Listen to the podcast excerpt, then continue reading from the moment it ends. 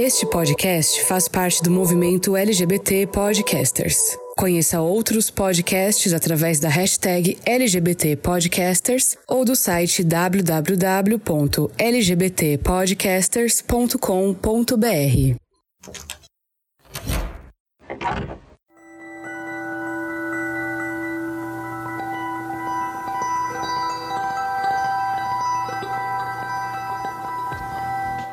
Não, querido forasteiro, você não voltou o feed para trás e está enxergando episódios antigos.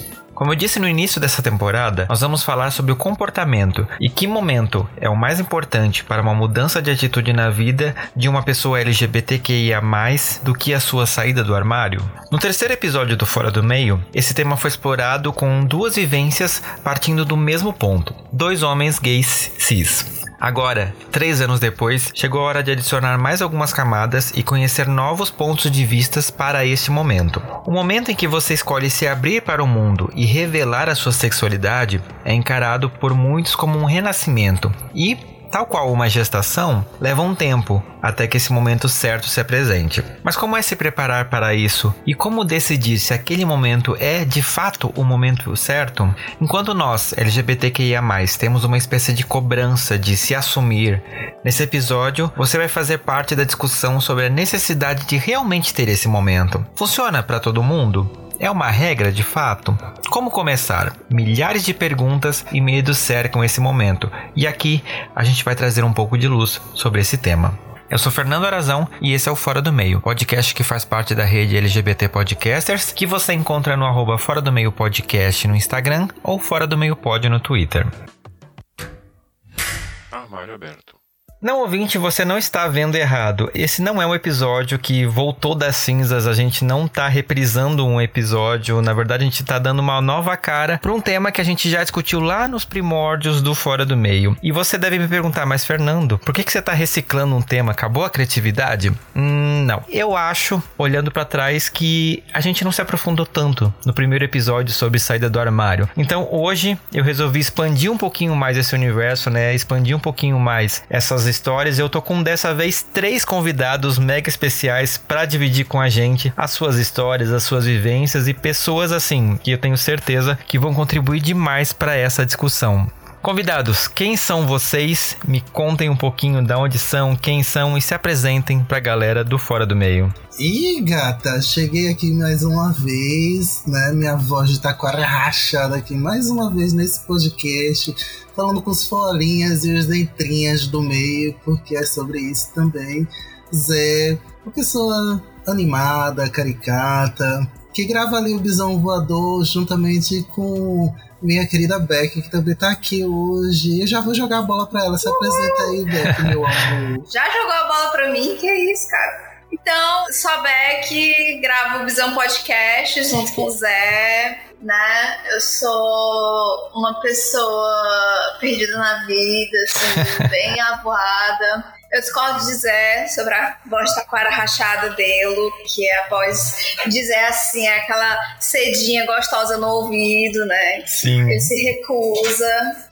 E eu sou. sou assim mesmo, sou muito cadelinha de Zé. É isso. Oi, galera. Eu sou o Kleber, do canal Fala Kleber. Tem um canal no YouTube que fala sobre fé e sexualidade, né? Sobre essa coisa de ser cristão e de ser gay ao mesmo tempo. Será que dá para ser uma coisa? Será que dá para ser outra? Será que dá para ser os dois ao mesmo tempo? Eu sou aqui de São Paulo e falo muito sobre sexualidade, sair do armário e coisas afins. Gente, esse é um elenco mega especial, é um pouquinho diferente, né, do que a gente tinha trazido lá no primeiro episódio, que foi só a visão de, no caso, me incluindo, né, dois homens gays. Aqui a gente tem também é, uma pessoa bissexual, uma mulher bissexual e temos o Kleber, que é um homem gay também. Só que tem essa pegada do ser evangélico, né? Isso traz um peso um pouco diferente para a situação. É um pouco parecido com a minha história, é, mas tem um peso diferente também. E a gente vai mergulhar um pouquinho nesse ambiente, né, do sair do armário. E eu quero começar perguntando para vocês, meus convidados,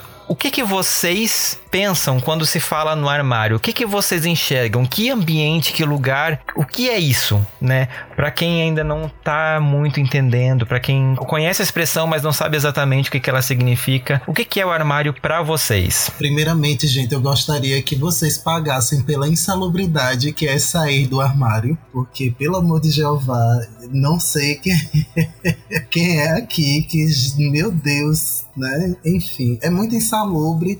Mas o armário é esse negócio aí que colocaram a gente, né? Porque, enfim, criaram uma cultura X que a gente deveria seguir, que a gente não poderia fazer que desse na telha, porque, enfim, né? Ser dissidente não é legal, mas Né? ao mesmo tempo é muito bom.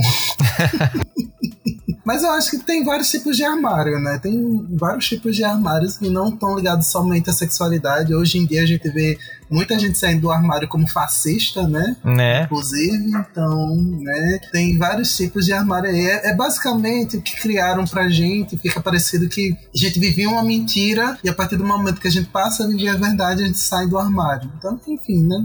Mas não quer dizer que a gente precise sair do armário também, porque vida que segue, né? Uhum. Aí, eu gosto não, eu quero reclamar aqui muito de quem inventou que LGBT precisa sair do armário, porque é difícil a vida da POC, é difícil a vida da bissexual, da transexual também é muito difícil. Então, Gente, eu acho muito engraçado como a gente exporta as coisas, né? Porque essa palavra, tipo, armário, vem de come out of the closet, né? E é uma expressão muito trazida lá de fora, que é o armário, esse lugar escuro, esse lugar oculto, esse lugar escondido que as pessoas têm a sua vida privada. E eu acho que aqui no Brasil a gente nem tem essa cultura de closet, né? A gente nem tem essa cultura de ter um quarto que é só para guardar roupas e tudo mais. Então, é uma expressão muito estrangeira. Uhum. Mas é a expressão que a gente tem. Eu me pergunto, eu não tenho essa resposta, mas eu me pergunto se o brasileiro tivesse uma expressão nativa para armário, qual expressão seria? Mas o armário é esse lugar aí escuro onde a gente não tá vivendo a luz do dia, né? E aí o armário, como o Zé falou, pode ser tipo tudo, né? Pode ser de sexualidade a várias outras mil coisas. É, eu concordo muito com isso. Eu tava até pensando sobre isso, Kleber, um instantinho antes de tu falar sobre essa cultura do armário que a gente importou, né? Será que aqui no Brasil seria algo tipo mesa cabeceira, né? Vou sair aqui desse gavetão que eu tenho do lado da cama. Ou alguma coisa do gênero. Sim. Eu só fui ouvir esse negócio sair do armário quando eu já tinha saído do armário como bissexual, assim. Saído do armário, entre aspas, porque eu nunca me senti na necessidade. Sempre fui tipo. Quer saber? Os outros têm nada com a minha vida, não. Eles que lutem. Uhum. Então, é, eu só escutei isso muito depois das pessoas falando, tipo, ah, porque fulaninho saiu do armário, ah, porque fulaninha tá no armário. Eu fiquei. Que armário é esse que esse povo tanto fala, que o povo tá enfiado? Sim. E eu acho engraçado que, que Zé falou que existem vários tipos de armários, né? E a gente tem falado que existem tipos e tipos para além da sexualidade, mas dentro da própria sexualidade existem vários tipos de armário também, porque essa definição de o que é o armário para pessoa LGBT, porque tem gente que acha que sair do armário é contar para os pais. Tem gente que acha que sair do armário é contar para os amigos. Tem gente que acha que sair do armário é aceitar em si mesmo a sua sexualidade. Então, é um conceito muito amplo, né? Então, essa pergunta, o que é o armário, é uma pergunta que ela faz a gente pensar, né? Não existe, tipo, um único armário, não existe uma única forma de estar dentro do armário ou estar fora do armário também. Então, é uma pergunta bem ampla. Uhum. E a maioria das pessoas que eu já ouvi falar, né, que a gente conversa, quando a gente conversa sobre sair do armário, essas coisas assim, todo mundo sempre fala, ai, sair do armário pra família, sair do armário pra amigos. Aí, por exemplo, a gente que é bissexual, vai sair do armário pra pessoa com quem eu estou paquerando, Uhum. entendeu? Porque eu tenho que sair do armário pra dizer, ah, ou então, eu sou bissexual, porque senão a pessoa parte do princípio que eu sou lésbica, né, ou eu sou hétero. Sim. Então eu tenho que dizer, então, eu sou bissexual. Então tem umas saídas do armário, assim, entendeu? Pra mim foi tipo.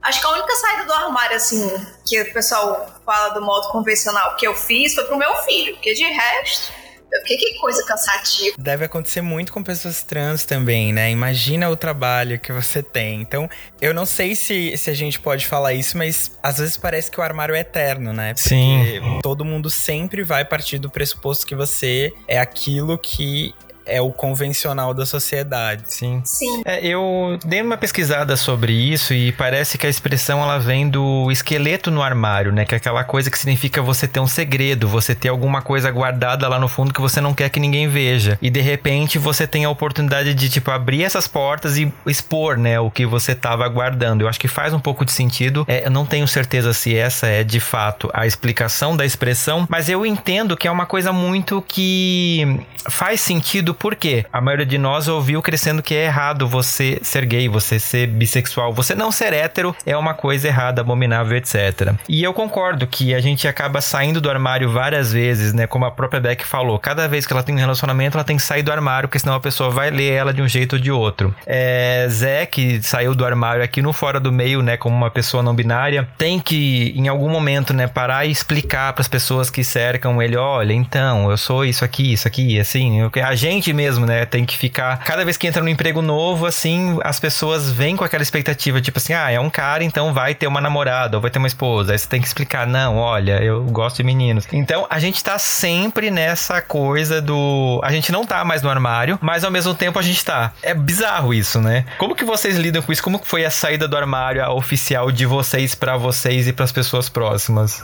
Gente, você falando isso me lembrou duas histórias muito engraçadas que eu vou contar aqui pra gente falar das saídas de armário oficial, né? É que esses dias eu tava na aula de jiu-jitsu e aí é um ambiente extremamente heteronormativo ali, né? E Sim. eu passei mal.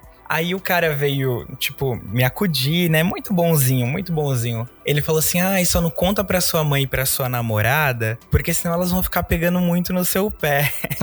e, aí, e aí eu só sorri, acenei e falei assim: é, é, e tal. Porque eu não queria naquele momento falar: olha. Não é namorada, é namorado, sabe? Tipo, e é muito engraçado isso de toda vez acontecer. A mesma coisa aconteceu com cabeleireiro, porque cabeleireiro é aquela coisa, né? Você é devoto de cabeleireiro e eu sempre vou no mesmo desde que eu tenho 15 anos. E aí, um dia, né, aos meus 20 anos, quando eu saí do armário, eles estavam zoando, tipo, coisa de gay, aquelas brincadeiras de hétero, ele e uns amigos dele. E aí ele falou assim, tipo assim, ah, não pode zoar, não sei o que, não sei o que, vai que o Kleber aqui é gay. né? Porque ele tava, tipo, querendo me incluir na brincadeira, né? Eu Aham. acho que ele esperava que eu falasse, não, não, imagina, mano. E eu falei assim, ah, mas eu sou. E aí o salão inteiro veio abaixo, assim. E é uma história que foi muito engraçada porque absolutamente todo mundo parou. Imagina aquela rodinha, todo mundo se zoando, todo mundo brincando. E eu falei assim: não, mas eu sou. E aí eles não sabiam onde enfiar a cara. Eu falei Sim. assim, ah, tá tudo bem e tal. E ele começou com a história de que atendia vários clientes que eram gays também. E que tava tudo bem. Sempre tem a justificativa hétero, né? Não, mas eu sou cheio de amigos que são gay, eu não tenho problema com isso, sabe? Você. É? Exatamente, exatamente. Tem até o script ali, né? E aí ele falou isso, não. Vem vários caras aqui também que são, tá tudo bem, Kleber. Mas assim, o clima já mudou completamente. Sim. Continuo indo, muita gente boa, mas é essa coisa, né, de que ninguém imagina, né? E às vezes eu fico até ofendido que as pessoas acham que eu sou hétero. mas já que eu tô falando aqui, eu vou falar que a minha saída oficial do armário foi quando eu falei pra minha família. Porque eu tinha 19 anos na época, né? Tava no segundo ano, terceiro ano da faculdade. E eu já entendia desde sempre que eu tinha alguma coisa diferente. Mas eu achava que era uma fase, eu achava que ia passar. O meu grande dilema, na verdade, era. Eu sempre fui evangélico, né? A minha família sempre foi da igreja. Eu me converti, eu tinha oito anos de idade. E eu sempre fui evangélico real oficial, assim, tipo, eu não ia só porque a minha família ia, eu, eu sempre gostei, né? Eu sempre tinha uma ligação com o divino muito grande. E aí isso era uma questão pra mim, né? Porque eu não podia ser. Então, na minha cabeça, eu achava que era uma fase, né? Eu achava que eu olhar para os meninos com desejo era uma coisa de tempo, de criancice. E na minha cabeça, o meu grande dilema era: quando eu arrumar uma esposa, como que eu vou contar para ela que eu senti, né, atração por caras? E esse era o meu dilema, imaginando que só ia ser encontrar ali a menininha certa, a varoa enviada por Deus, que a minha vida ia mudar. Uhum. E não mudou, né? E foi muito tempo, né? Foi um processo muito grande até eu me aceitar, me entender. E aí, quando eu me entendi, eu contei para todos os meus amigos. E foi aquele clássico, né? Tá, mas me conta a novidade. Eu ah, eu sou gay. Aí eles falavam assim, tá, isso eu já sabia, isso todo mundo já sabia. E aí, para os meus amigos foi muito de boa, só que faltava a família, né? E aí, quando aconteceu de eu contar para minha família foi numa situação muito difícil, assim, porque os Estados Unidos aprovou a liberação do casamento homoafetivo lá, né? E aí o Facebook fez aquele filtro especial que você trocava sua fotinha por uma foto colorida. Uhum. Como eu já tava nesse processo, eu troquei a minha foto para foto colorida. E aí foi um grande escândalo na igreja inteira. A minha foto foi chegar em pastor presidente, em pessoas que estavam ali muito acima, porque várias outras pessoas começaram a mudar, né, sem saber também do que se tratava. Eu mudei sabendo do que se tratava e aí tipo, a fofoca tomou conta porque vocês sabem como a igreja é, né? Uhum. Não sei se vocês sabem, mas pra quem não sabe, rola uma fofoca muito grande, assim, nesses ambientes. Sim, a, a, fofoca entra na lista dos pecados leves, né? Todo mundo faz. Exatamente, é o pecado aceito, porque aparentemente só ser gay que é pecado grave, né? Sim. E aí, o pastor dos meus pais viu essa foto e foi conversar com os meus pais. Chamou os meus pais e falou assim: Ah, olha essa foto aqui do Kleber. Os meus pais nem tinham redes sociais, gente. E aí o pastor falou assim: olha essa foto aqui do Kleber. Ele é gay? Sutil, dessa forma, gente. O pastor perguntou para os meus pais: ele é gay? Os meus pais, sem saber o que falar, porque querendo ou não, sempre existiu esse comentário. Eu sempre tive o que chamam de trejeito, eu sempre fui mais afeminado, eu nunca namorei uma menina, então tudo isso gerava comentário e os meus pais eles não estavam nem um pouco isentos de ouvir isso, eles sempre ouviam isso. E aí quando o pastor, né, que essa figura de autoridade, que essa figura que é admirada, chega para eles e pergunta: o filho de vocês é gay? Eles ficaram tipo assim. Sem saber o que fazer. Uhum. Eles falaram pro pastor, tipo, não, eu imagino, meu filho sempre fala que quer casar com uma mulher, quer construir uma família, é, né? Eu acho que não, pastor, eu acho que deve ter um mal entendido. E aí, quando eles chegaram em casa, eles foram tirar a satisfação comigo, né? E falar assim: ó, o pastor mostrou uma foto pra gente, o que que tá acontecendo e tudo mais. E eu entendia que aquela não era o momento de contar para eles sobre, né? Então eu comecei a sabonetar, comecei a sabonetar muito. Eu falei, não, eu apoio o direito dos gayzinhos, deixa eles se casar. Sim. Né? Eu só tô apoiando a causa. E aí começou a discussão, né? Porque teoricamente eu não poderia nem apoiar por ser cristão. Uhum. E aí eles começaram a falar isso. E aí quando eles começaram a falar isso, sobre que era errado, sobre que não podia, que era pecado, o clássico, né? O Uhum. checklist. E aí foi me irritando muito, porque eu já sabia que eu era um homem homossexual e que tudo aquilo que eles estavam falando estava me ofendendo diretamente. Aí eu falei assim, não, comecei a discutir com eles. No que eu comecei a discutir com eles, né, meu pai e minha mãe, a discussão foi se elevando, se elevando, se elevando, que chegou no momento que a minha mãe, ela, né, falou assim: "Você tem é que procurar uma mulher e se casar com ela". E eu revoltado falei: "Eu vou me casar, minha mãe, mas não é com uma mulher". E ela falou assim: "Pois eu prefiro que Deus te leve do que você ser isso aí".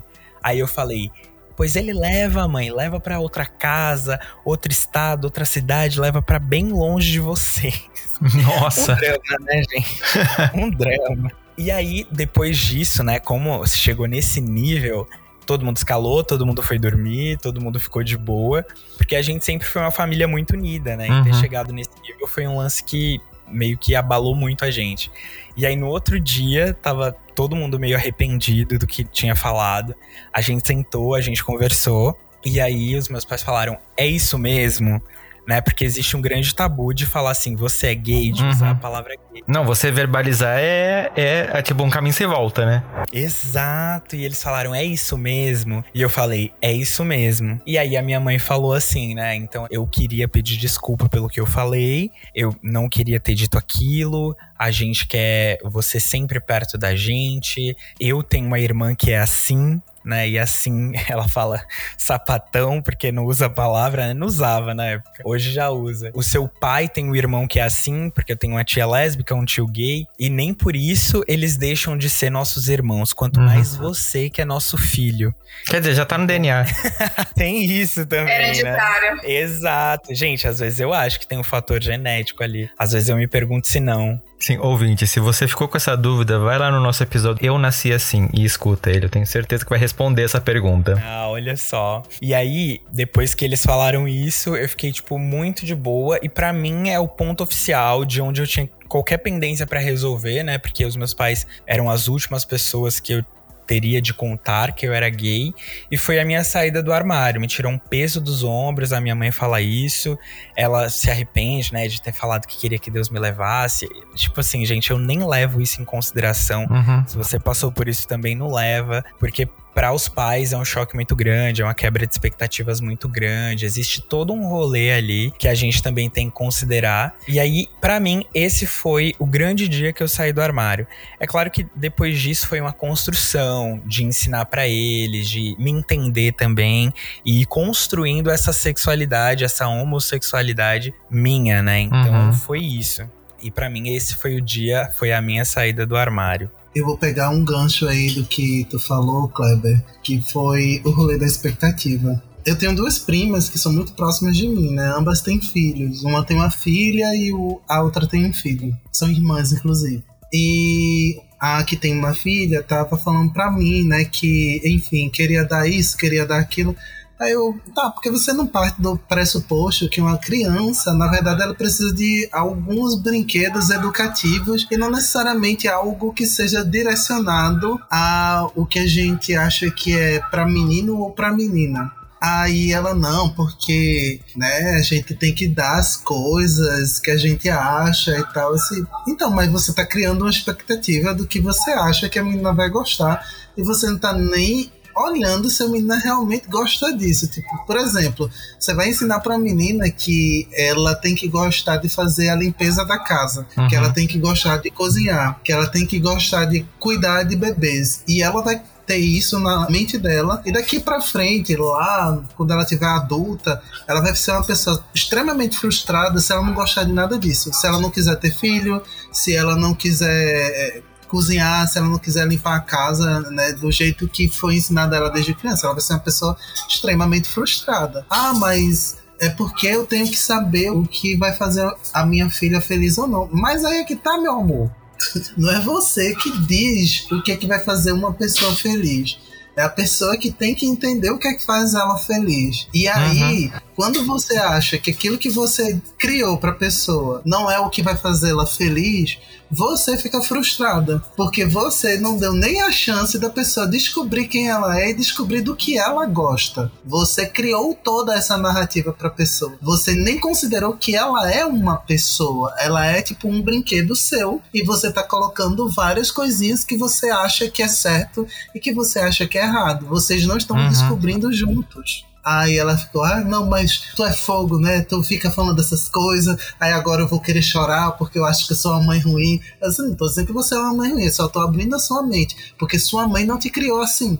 Aí ela, é, né? Mãe me criou mais solta. Eu, pois é. Então, como é que você quer dar uma, entre aspas, educação para sua filha que não foi a mesma que a sua mãe lhe deu com a liberdade de você decidir o que você queria ou não fazer, decidir o que você gosta ou não. Porque daqui para frente você criou a narrativa de que a menina ela vai casar, ter cinco filhos e ela vai ser a maior feminista do mundo, abortista, que quer, enfim, destruir o patriarcado de todas as formas possíveis e que odeia mais porque ela é uma lésbica também muito maravilhosa. Sim. Aí ela não soube o que falar para mim, ficou assim. É, sem, sem resposta nenhuma. E isso não é errado, só quer dizer que não é exatamente aquilo que você deseja para a pessoa. Você pode ter esse desejo, não é errado. O que você não pode é fazer com que a pessoa seja obrigada a seguir exatamente aquilo. E foi por isso que a minha mãe me expulsou de casa. Quando ela descobriu, na época, que eu era gay, né? Tipo, ah, porque, enfim, a minha vida foi: eu sou hétero, depois eu sou gay, depois eu sou bi. foi várias formas de me entender no, no rolê, né? Mas pô, minha forma de assumir, de sair do armário, foi tipo, comecei a namorar com um cara, todo mundo soube de todos os meus relacionamentos com garotas, mas quando eu comecei a namorar com um cara, tipo, como é que eu vou contar pro pessoal? Uhum. Eu tô sem paciência de contar para todo mundo, eu vou fazer da, da maneira mais prática. Todo mundo tem rede social, vou botar em um relacionamento com pessoas fulano e tal. E aí botei lá, tem um relacionamento com, com Guilherme. Aí, tipo, vazou pra família toda, aí eu virei o, o assunto do momento e tal. E aí minha mãe chamou para conversar. Mais jovem, eu já tinha passado por uma série de exorcismos, né? Porque mais jovem eu tive a curiosidade do Google de botar assim, cowboys nus. Não me pergunte por que eu queria ver cowboys nus, mas era. Foi uma curiosidade. A gente desconfia. Não, amigo, mas foi uma curiosidade minha, Realmente. especificamente cowboy. Sim, sim, eu tô Eu não sei o porquê especificamente os cowboys. Poderia ser lenhadores também, poderia ser várias coisas, mas foi cowboys. Sim. Eu acho aí? que tem o segredo da montanha de Brookback envolvido É, eu ia aí, falar hein? isso. Não tinha saído ainda esse filme, minha gente. Eu sou velhinha já. Mas enfim, o que, que aconteceu? Meu irmão pegou, né, o cache do. Na época Internet Explorer, né? Pegou o cache lá, viu o histórico e viu que alguém tinha acessado. Quem acessou, né? Vamos tentar descobrir. Aí descobriram que fui eu. Aí não, aí eu tive que escrever uma carta dizendo pra minha mãe: Mãe, não é basicamente isso, foi sem querer. Eu cliquei no link e aí eu acabei caindo lá e tal, tal, tal.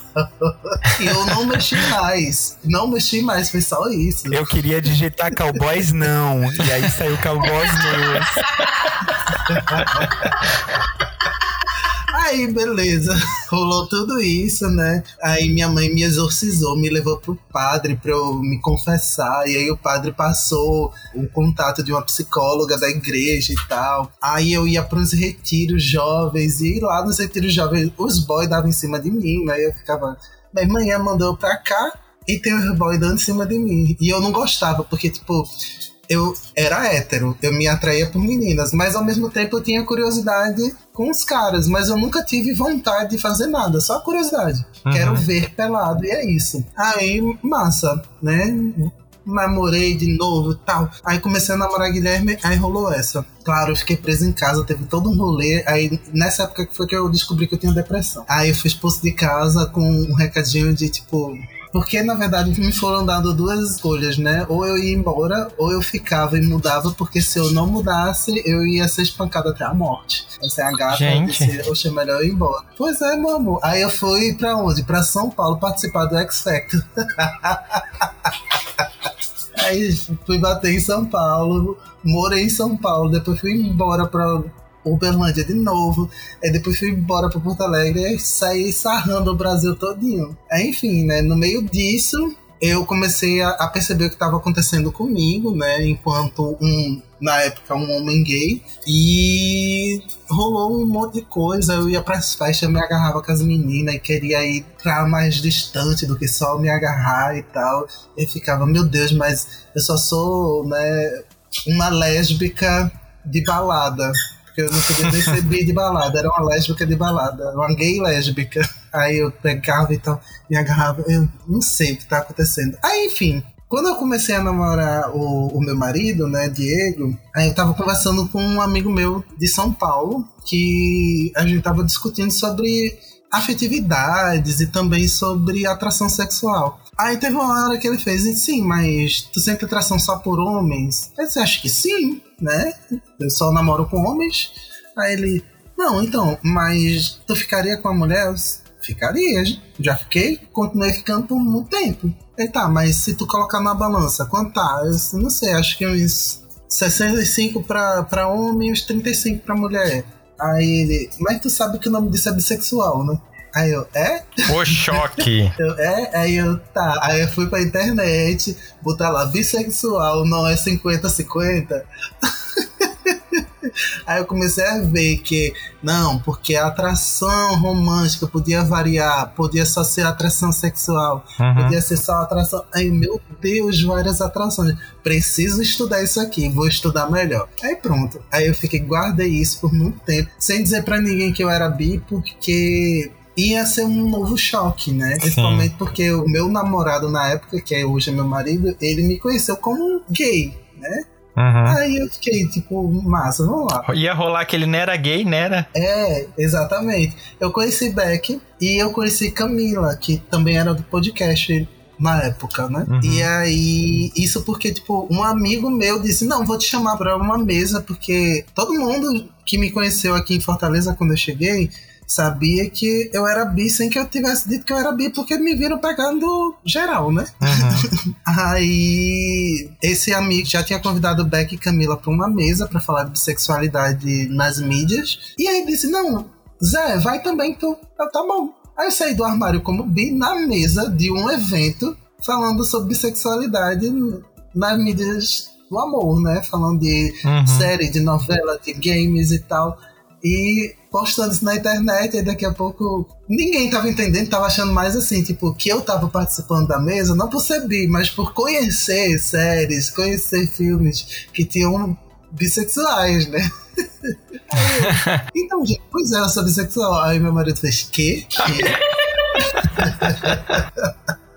aí foi um rolê, aí a gente conversou, aí a gente discutiu sobre as coisas. Não, mas tu não. Tu ainda quer ficar comigo? Eu disse, não, se rolar, vai rolar, né? Aí ele, tá. Aí a gente discutiu, aí a gente brigou, aí a gente se acertou, porque, tipo, ele ficou confuso, eu fiquei mais confuso, e enfim, né? Foi um rolê. E o último rolê foi quando eu entrei na terapia. E durante a pandemia, né, além da depressão e da ansiedade estarem assim a mil, a gente começou a gravar o podcast e as coisas foram melhorando muito por causa do podcast também, mas aí a terapia ajudou mais ainda. E teve uma época que eu simplesmente tive uma disforia muito forte. Eu me olhava assim e dizia, tipo, essa, essa pessoa que eu tô vendo não sou eu e eu não sei o porquê não sou eu, né? Uhum. E eu olhava, tipo, pra parte do meu corpo que se não tivessem ali não fariam nenhuma diferença. Aí eu, massa ok, preciso conversar sobre isso. Aí eu comecei a conversar com pessoas trans, mas comecei a conversar mais com a minha psicóloga sobre isso. E nessa época estavam rolando muitos assassinatos aqui no Ceará, né, de pessoas trans. E isso era uma das coisas que mais me preocupava em relação à pandemia, era como a comunidade trans estava. E uma hora minha psicóloga virou para mim e fez: "Tá, eu entendo que é em relação à comunidade, eu entendo e tal. Aí olhou para mim e fez, mas você tá percebendo que para você é uma coisa muito mais pessoal do que deveria ser? Não é só uma revolta, é muito mais que uma revolta. Aí eu, é, é isso mesmo, é muito mais que uma revolta. Ela, então, Henrique, eu quero dizer para você que na verdade é pessoal, é tipo, você sente em você o que tá acontecendo, isso vai além de empatia. Uhum. Aí eu fiquei, que? Ela, na próxima a gente conversa, a gente voltou a conversar sobre o tema. E aí, e aí Esse ela, momento que acaba a terapia, né? Esse momento é... que acaba a terapia e você fica pensando na sua vida inteira. Sim, Lacan curtiu isso.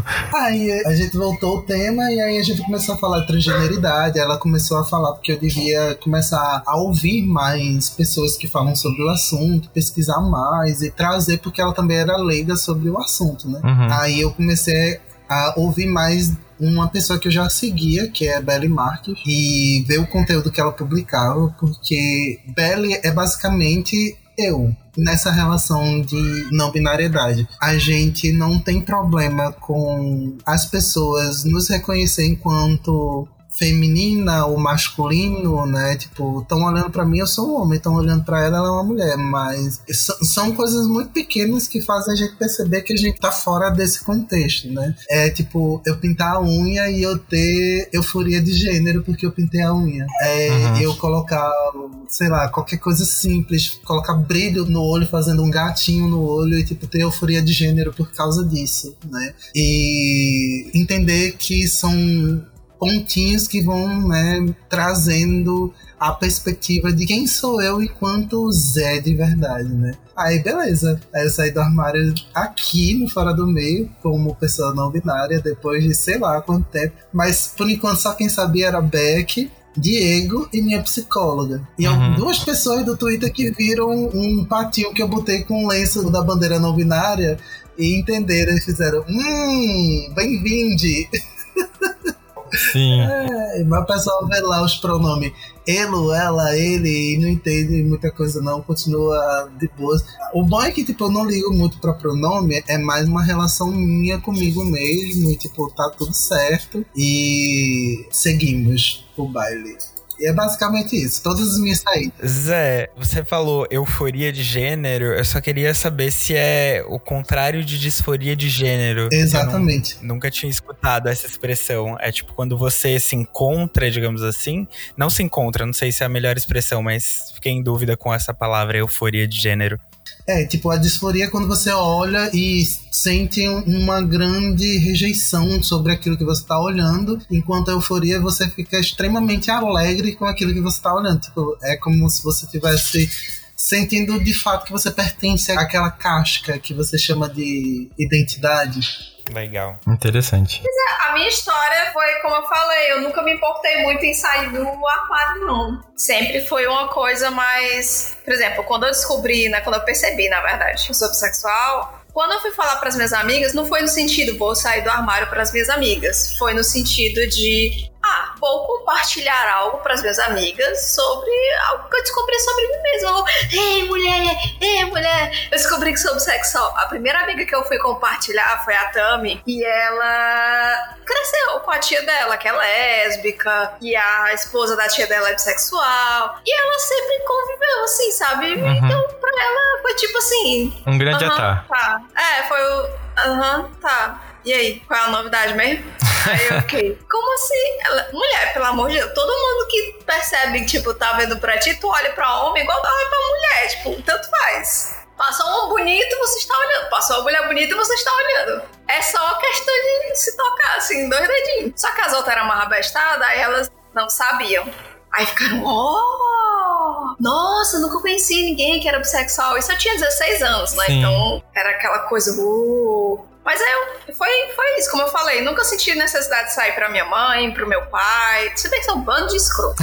Mas nunca tive isso, não. A única pessoa mesmo que eu senti necessidade de sair do armário ou contar, né, formalmente, foi pro meu filho. Quando ele fez seus 10 anos, eu comecei a falar: olha, mamãe é bissexual, mamãe não gosta só de homem, entendeu? A mamãe é um grande tanto faz, entendeu? Se a pessoa for gostosa, se a pessoa for inteligente, entendeu? For boa de papo, o que for interessar a mamãe, a mamãe vai beijar. Aí ele fez, ah, tá certo. Beck, posso te perguntar um negócio? Fica à vontade. Você por exemplo, não saiu do armário para ninguém, digamos assim, mas para você mesmo teve esse momento de você sair do armário para você ou nunca foi uma confusão? Você sempre só viveu o que você sentia, tipo, ah, tô afim de uma menina, vou ficar com ela, tô afim de um menino, vou ficar com ele. Ou não era uma questão para você? Ou teve um momento que você falou, puxa vida, isso é isso aqui, tipo, com 16 anos. É, assim, eu percebi que eu era bissexual quando a minha melhor amiga, que eu não tinha percebido, assim, eu não tinha me tocado, porque eu sempre me abastava.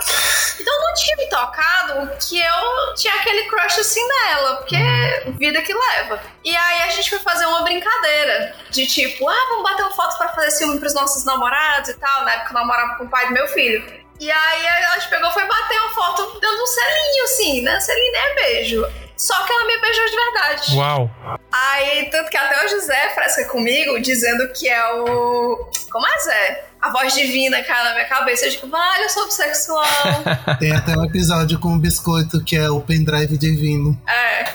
Adorei o pendrive divino. É, que veio assim o pendrive divino, baixou. Eu digo, vale, eu sou bissexual. Aí o meu problema, assim, de viver minha bissexualidade mesmo é porque o pai do meu filho é um escroto e aí ele me sexualizava. Então eu só fui vivendo minha bissexualidade com que 25 anos, talvez, tipo, quase 10 anos depois que eu percebi que era bissexual, que eu fui viver a minha bissexualidade, né? Uhum. Não que eu não tivesse ficado com outra mulher, mas era tipo assim, o pai do meu filho era aquele bom e velho de tipo, não, claro que você pode ficar com outras mulheres. Aí quando eu fiquei, e não foi nem ficar de tipo, vou ficar com essa pessoa que eu tô afim dela. Foi tipo, na época tava muito na moda brincar de verdade ou consequência e mandar o povo ficar se beijando. Sim. Né? Sempre tem, sempre tem essa época. E aí eu sei que ficou nesse negócio. Aí, ficou, aí tava eu, duas amigas e um amigo. Aí um amigo viadinho e eu essas duas amigas bissexuais. Só que na época só uma sabia que era bissexual, a outra achava que era lésbica. Porque até então ela só tinha se apaixonado por mulher. Uhum. Então ela achava que se eu sou me apaixonando por mulher, sou lésbica.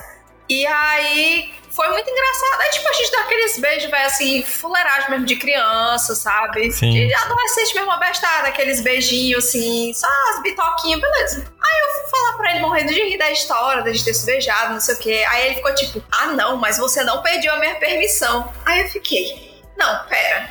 Eu posso ficar com mulher desde que eu peça a sua permissão? Aí ele, é, aí eu que você sai com, pro pessoal com uma festa, pra um aniversário. Eu tinha, tipo, 17 anos. Eu, se eu for pro aniversário, uma festinha, alguma coisa assim, eu tenho que te ligar e dizer: Então, Flaninho, eu tô assim, muito afim de uma menina, eu posso ficar com ela? Eu tenho que descrever ela pra ti, porque na época não tinha WhatsApp, essas coisas, não tinha como mandar a foto. Sim. E aí então eu fiquei. Eu digo, ah, então não vou ficar com nenhuma menina, entendeu? Mas ele fazia listas de mulheres perguntando, sabe? Tipo, você ficaria com a fulaninha? Você ficaria com a Nossa. cicraninha? Inclusive, uma dessas mulheres que ele perguntou se eu ficaria era minha prima, que ele me traiu com ela, inclusive, Eita. que é bissexual. Aham. E aí eu fiquei, não, muito obrigada. Não. Meu Deus, gente. Na minha vida, Deus. esse negócio de ficar com primo não. Não, obrigada. Sim, sim. É, é bacana a gente pensar nisso, né? São várias histórias diferentes e cada um acaba encarando de um jeito, né? E uma das coisas que eu me pergunto muito sobre essa questão do armário é como a gente falou lá no começo, né? Da onde veio, né? E por que que a gente se enfia nela? A gente não percebe que a gente se enfia no armário, né? A sociedade vai botando na nossa cabeça de que a gente tá sendo errado por ser quem somos e a gente, quando vê, tá lá dentro.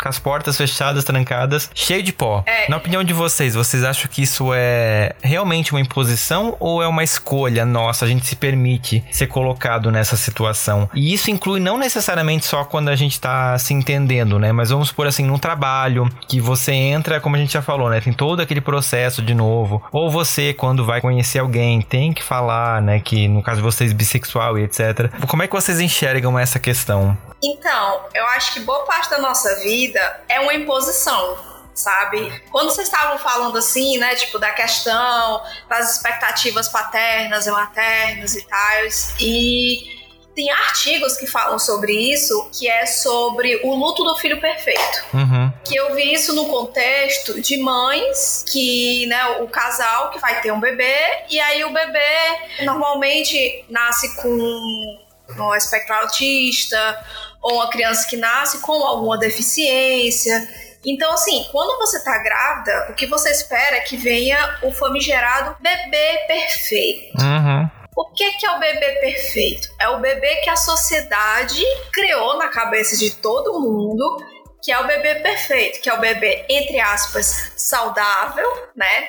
Sem nenhum tipo de deficiência, nenhum tipo de diferença, né?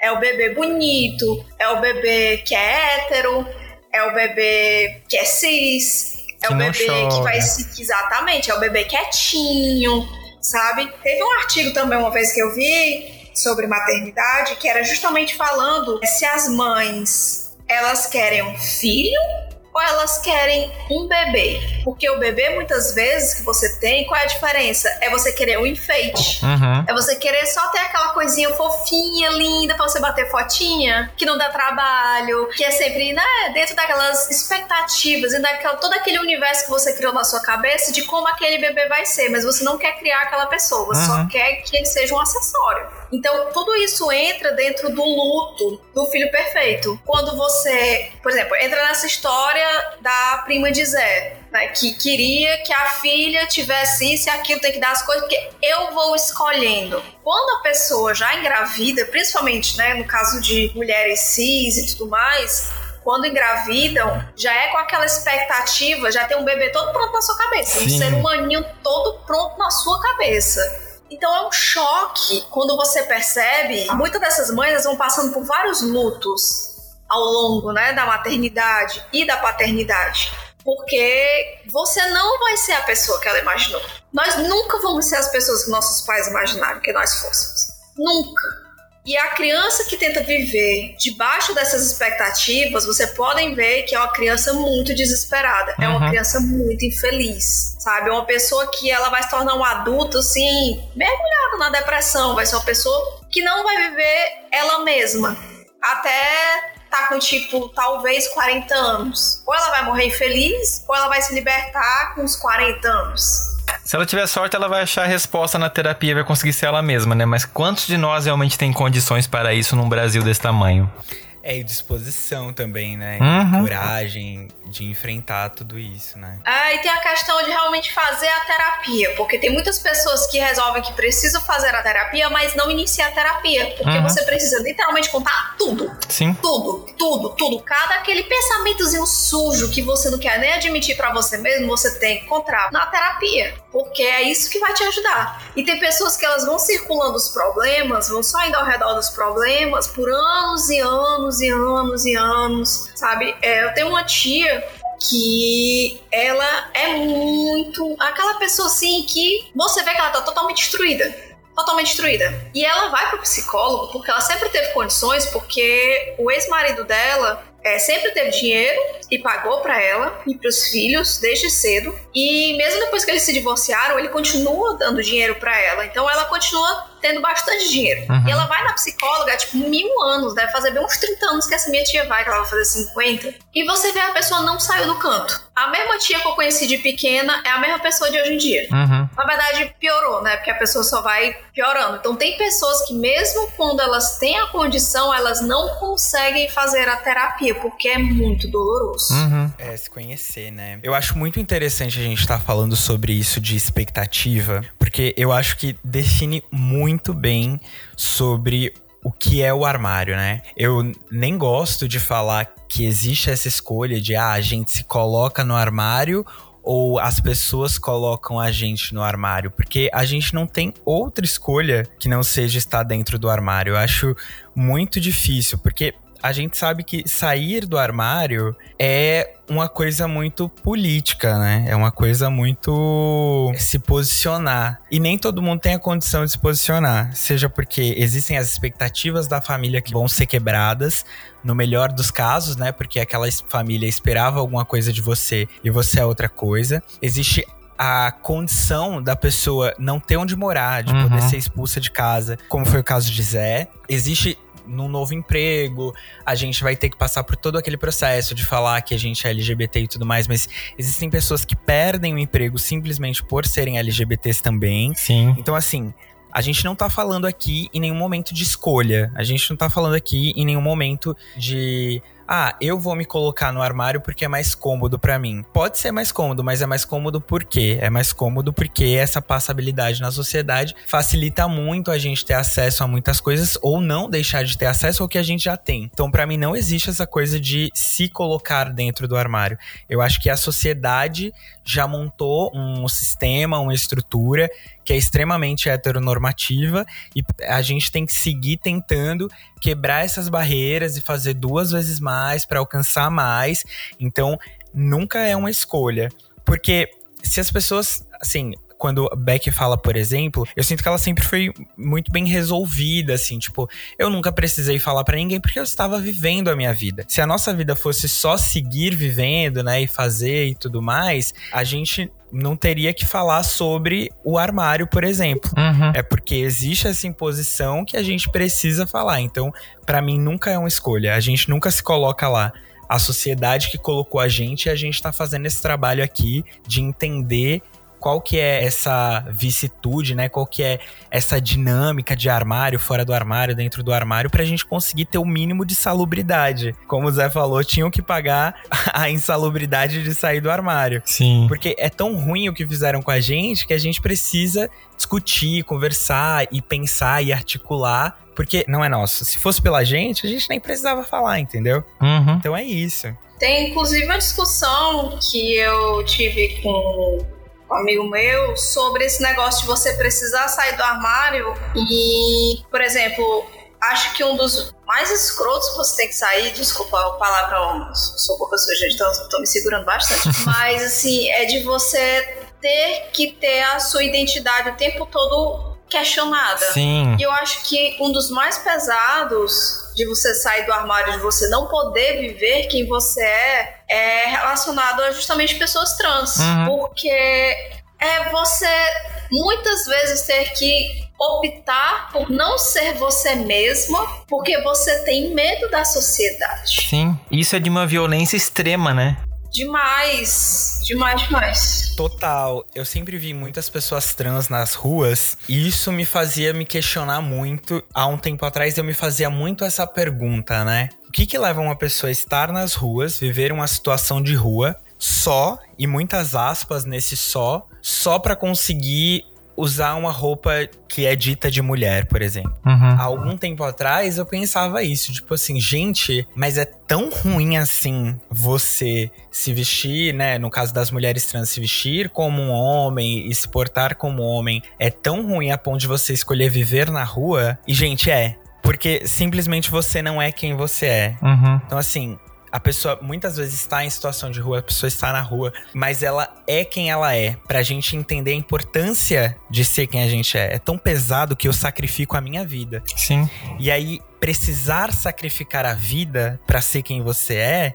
É de fato o problema e a resposta para essa pergunta, né? A gente se coloca no armário? Não, a gente é colocado lá dentro. Porque muitas vezes a gente precisa sacrificar a própria vida para sair de lá. Então, Uhum. é uma coisa muito importante. E a gente paga um preço tremendo sobre isso, né? Porque é, quando a gente sai do armário, tem todo esse medo antes do tipo, como a minha família vai reagir, como que fulano vai reagir, eu vou perder meu emprego, eu vou continuar meu emprego, as pessoas vão olhar na minha cara, não vão olhar. É uma série de questões muito pesadas que a gente lida com a gente mesmo, porque às vezes você não tem nem pra quem verbalizar. E, e você falou esse negócio de estar na rua, Kleber, eu fiquei pensando quanto a gente é privilegiado porque a gente não precisa passar por isso, né? Você não vai deixar de ser o Kleber, ou eu não vou deixar de ser o Fernando, porque a família, tipo assim, não, você não pode ser quem você é. Tipo assim, você vai não se relacionar com outros homens a ponto eles não verem, mas quando fala da identidade, é um outro rolê, é uma coisa muito mais pesada, né? Como é que uma pessoa afeminada vai não ser afeminada? Como é que uma pessoa trans vai não ser uma pessoa trans? A gente ainda tem esse privilégio de, tipo assim, o nosso problema ainda é pequeno se for comparar com essa galera, né? Porque é um nível muito acima do que a gente tá falando, né? E isso complica pra caramba. Zé, o que, que você pensa dessa situação? Ai, gente, é aquilo, né? Todo mundo cria um padrão e a gente, se não segue o padrão, tá lascada. E, enfim, vou dar uns. mostrar que a ditadura gay existe, a ditadura transexual ela é potente. Vamos aí quebrar as, as pessoas, quebrar a perna, tacar fogo em banco. Ó, gente, eu tô falando coisa tão aleatória, mas é isso aí, vamos refazer essa sociedade, porque não tá dando. Porém, a gente tá percebendo hoje, pelo menos, que a saída do armário não tá sendo uma coisa tão insalubre para a maioria das pessoas Uhum. que são novinhas e tal, porque tem projetos como Fora do Meio, Visão, o Fala Kleber também, que tipo ajuda a galera a entender como o, o processo não deveria ser escroto como foi para muita gente e como a gente poderia abordar de alguma maneira essa conversa com os pais quando a gente percebe que são pais que não são muito legais em relação ao tema, né? Falando Sim. aí de pais que são abertamente LGBT-fóbicos, né? Então, ainda tem uma galera que consegue também ter um contato hoje, né? Com artistas que estão aí fora, agora no Big Brother, com Linda Quebrada, também fora, com Pablo, com Glória Groove, quebrando né, essa bolha, estourando a bolha e, e pais e mães entendendo que é normal ser LGBT e tal. E não tendo tanta pressão assim com os filhos demais, né? Uhum. E sabendo até levar de uma forma mais bacana. Tá faltando pra gente agora uma política pública efetiva, totalmente forte para conseguir levar isso pra base, né? Pra gente conseguir discutir gênero e sexualidade de uma forma educativa desde o ensino infantil. Então, é, é isso que a gente está precisando para melhorar, principalmente o Brasil, porque país que mais mata, país que mais agride, país que mais, mais, mais, mais Enfim, vamos que vamos. Sim. É, o Põe na Roda sempre faz aquela lista no final do ano, né? Dos artistas e famosos que saíram do armário. Isso parece besteira, parece pouco, né? Às vezes a gente fica assim, ah, mas pra que, que eles estão fazendo essa listagem? Gente, isso é de uma importância imensa pra uma senhorinha que tá lá em casa e o. Sabe, quando um ator da Globo que tá fazendo novela, tipo assim, diz eu sou gay, e a pessoa olha ele é uma pessoa comum, como qualquer outra. E isso é de uma potência gigante, porque isso pode ajudar essa senhorinha a olhar pro filho dela e ver que o filho dela não vai mudar pelo fato de ele se declarar bi ou gay, ou a menina se declarar lésbica. Tipo, ela vai continuar sendo aquela pessoa que ela sempre foi. Talvez até melhor, porque ela vai deixar de ter tantas amarras, né? A gente, quando sai do armário, a gente consegue se libertar um pouquinho e passar a viver a nossa vida. E eu acho que isso que é a principal diferença. Mas ao mesmo tempo eu quero jogar uma provocação para vocês. É, vocês acham que é possível ser feliz dentro do armário? Porque assim, a gente fala de. Né, o, o momento de sair é uma escolha, né? Você acaba analisando uma série de questões para ver se você, se acontecer alguma coisa ruim, se você consegue se manter, se você, a sua família, como é que vai ser. Tem gente que tem uma família assim que é tão próxima que a pessoa não consegue imaginar a família, os pais nunca mais olharem na cara por conta da sexualidade, né? É um dilema muito grande. Para vocês, é possível ou realmente assim vai ser doloroso e chega uma hora que você não vai aguentar mais? Eu vou responder essa pergunta, essa provocação com outra provocação, né? É possível ser ser feliz dentro do armário? O que eu te pergunto é: é possível ser feliz? Gente, gasolina sete reais, terceira guerra mundial. Assim, tudo dando errado, governo Bolsonaro. Assim, a gente não vai ser feliz nunca, né? Correndo o risco de ser muito negativo aqui. Mas o que eu penso é: é possível ser feliz dentro do armário, é possível ser feliz fora do armário, é possível ser feliz. Eu acho que esse conceito de felicidade a gente precisa definir também. Uhum. Porque eu penso muito sobre isso, assim. Eu acho, e respondendo seriamente a pergunta agora, é que a nossa sexualidade, ela é uma coisa tão potente que eu uso essa expressão, não sei se é a melhor expressão, mas eu sempre falo que em algum momento ou em outro a sexualidade vai vazar para algum lugar.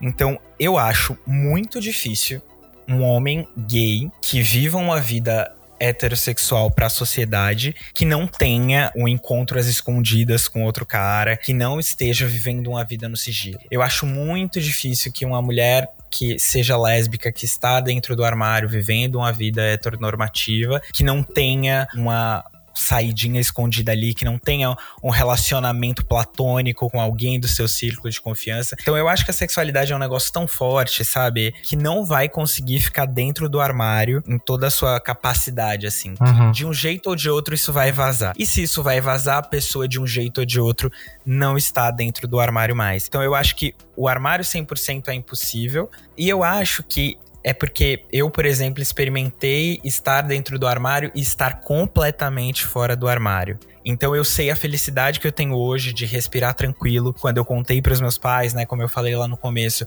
tirou um peso das minhas costas, um elefante das minhas costas e hoje eu sei que eu posso caminhar muito mais leve por ter a segurança de poder ser quem eu sou. Mas existem muitas pessoas que não vão ter essa segurança e que sair do armário vai ser muito mais um problema do que uma solução. Uhum. Então, entende como é complicado responder isso, porque existe essa felicidade, né, de você sair do armário e ser 100% quem você é, mas o problema que isso traz, né, a felicidade vai ser o suficiente para superar os problemas. Então, assim, eu não julgo muitas vezes quem tá ali fazendo o custo-benefício dessa decisão. É isso que eu penso eu acho que a normatividade ela sempre vai ser um problema. Porque muita gente vive em cima dela, né? Muita gente se espelha no que é a normatividade, inclusive, tipo, para se justificar com aquela coisa, não, é questão de gosto também, né? Uhum. E por conta dessa normatividade, é complicado dizer que você vai ter uma vida plena se você viver, né, escondido.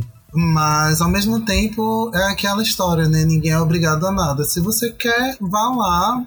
Em algum momento pode ser que realmente vaze, como o Kleber falou aí. Mas é aquela questão, né? Cada um se sente bem na sua performance, na sua escolha, na sua narrativa. O problema é quando você envolve outras pessoas nesse mundo, né? E eu não tô nem falando de pessoas cis heterossexuais, eu tô falando de pessoas da comunidade que acabam se envolvendo com você uhum. e por esse motivo, né? elas precisam esconder que estão se relacionando, que estão amando, que estão. Isso vai ferindo a pessoa, né? E são sofrimentos que normalmente são sofrimentos calados, porque você não pode colocar, né? Externalizar isso. Tem um, um amigo que tá namorando, que o namorado dele é fora do armário para a família, mas não é fora do armário para a sociedade. Uhum. E aí ele não pode postar, por exemplo, fotos junto com o namorado. Aí a forma que ele encontrou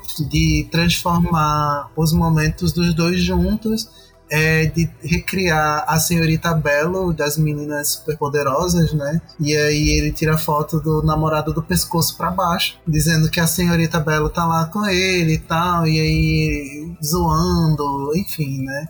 E eu acho um, um, pouco triste, porque eu sei que, tipo, embora ele esteja feliz de estar num relacionamento, ele nitidamente quer mostrar a participação, quer mostrar para as pessoas com quem ele tá, mas ele não pode definitivamente fazer isso, porque a pessoa não se sente bem. Não é o que constrói a narrativa de felicidade dela, né? Uhum. A narrativa de felicidade dela é outra. E aí é isso, né? Eu acho que as pessoas que se envolvem precisam ter tudo isso bem explícito, bem combinado, bem acertado, porque a gente que é dissidente de gênero, é dissidente de sexualidade, a gente quer ter afeto, a gente quer demonstrar afeto, a gente quer casar, a gente quer construir uma família e a gente não quer estar escondido. Né? Isso falando de todas as pessoas que realmente estão aí abraçando sexualidade e gênero como algo político e mostrando que ser quem eu sou, fazer o que eu quero é o que me deixa feliz, né? Uhum. Então é complicado quando a gente não consegue de fato estar com pessoas que pensam o mesmo, que querem o mesmo, porque aí a gente tem essa felicidade partida, né? Sim. Então é isso. É, eu acho assim que a pessoa que vive dentro de um armário ela não tem como ser plenamente feliz, porque ela não vai estar tá vivendo a verdade dela totalmente. Ela não vai estar tá sendo ela mesma dentro de quem ela é, né? Dentro da vida dela, sempre vai ficar aquele pedaço que falta. E não é um pedaço que você vai achar lá fora, um pedaço que você vai buscar dentro de você. O armário, nesse caso, pode estar tá muito dentro de você que é o maior problema. Uhum. Não é uhum. nem você estar num armário para o mundo. Porque eu acho que você estar no armário para o mundo é você estar escondido. Mas se você é muito bem com você mesmo, você sabe quem você é e tudo mais, você pode ter uma vida muito plena. Tem pessoas que, por exemplo, essa coisa de postar fotos, sabe? Existem pessoas que não gostam de bater foto. Existem pessoas que são muito introspectivas, ou pessoas já bem mais redes sociais, e aí já não querem, sabe, tá aparecendo. Então, isso daí é uma coisa, sabe? Não é uma pessoa que tá vivendo a mentira dela. Pode ser que é a pessoa que tá vivendo exatamente do jeito que ela acha que deveria estar vivendo. Eu não quero estar o tempo todo nas redes sociais, eu não quero estar me expondo, eu não preciso estar postando foto, sabe? E aí é... é. É, muito legal isso que você tá falando, né? Sobre cada um vai viver a vida e a sexualidade da maneira que entende como é melhor para si, né? Ah, às vezes eu não vou postar foto, não é porque eu tô dentro do armário, mas é porque eu não gosto mesmo. Às vezes eu não vou sair de mão dadas com o meu namorado porque eu não sou a pessoa que gosta de sair de mão dadas e não porque eu quero performar uma heteronormatividade. E para mim, o mais legal de se sair do armário é porque você define o que você é e como você quer que as pessoas te enxerguem. Uhum. Porque se eu saio do armário como um homem gay, as pessoas vão me chamar de viado, eu vou falar assim, sou viado mesmo. E aí, né? As pessoas, ah, uma pessoa bissexual, nossa, corta pros dois lados. Corto mesmo. Ah, né?